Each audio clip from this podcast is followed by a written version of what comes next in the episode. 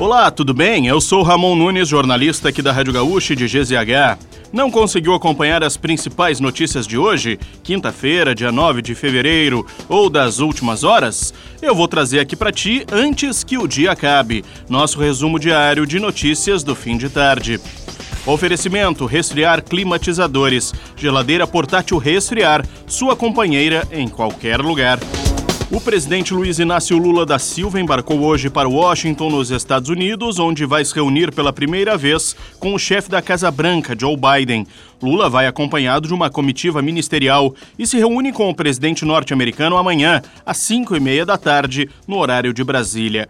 Na visita aos Estados Unidos, a agenda prevê encontros com o senador Bernie Sanders, deputados do Partido Democrata e representantes da Federação Americana de Trabalho e Congresso de Organizações Industriais. Além da comitiva, o presidente brasileiro viaja acompanhado da esposa Janja da Silva, que terá um encontro com a primeira-dama dos Estados Unidos, Joe Biden. Janja deve ser acompanhada apenas dos assessores mais próximos, do intérprete e do ajudante de ordens. Lula deixa Washington no sábado, retornando ao Brasil. A inflação da região metropolitana de Porto Alegre voltou a registrar alta, mas apresentou perda de fôlego em janeiro. O IPCA avançou 0,23% no primeiro mês do ano.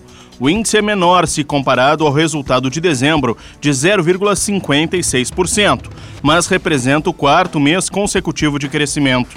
Os dados foram divulgados pelo IBGE na manhã de hoje. Em janeiro, a Grande Porto Alegre registrou o quarto menor percentual no IPCA entre as regiões pesquisadas pelo Instituto. No acumulado dos últimos 12 meses, o IPCA na região está em 4,40%, nível abaixo da média nacional.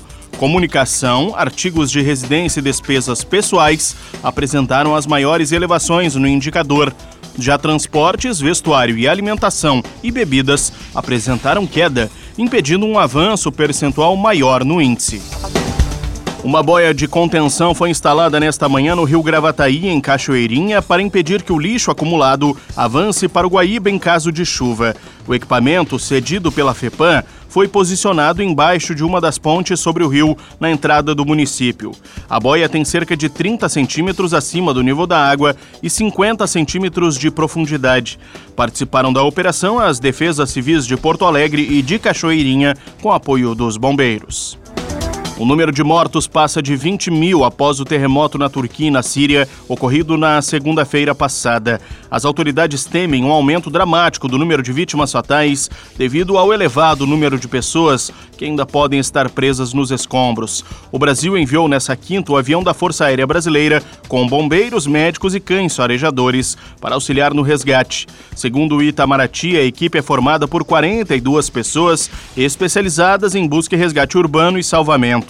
A equipe conta com 34 bombeiros de São Paulo, de Minas Gerais, do Espírito Santo e do Distrito Federal, além de médicos e agentes da Defesa Civil. No Peru, as mortes causadas pela série de deslizamentos de terra no sul do país aumentaram para 16, com 27 feridos e outros 20 desaparecidos, segundo um relatório do Instituto Nacional de Defesa Civil.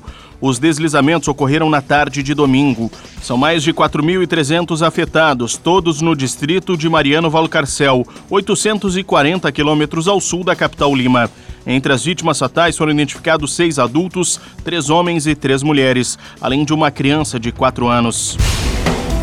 E para fechar o nosso resumo de notícias, antes que o dia acabe, tem a previsão do tempo para amanhã.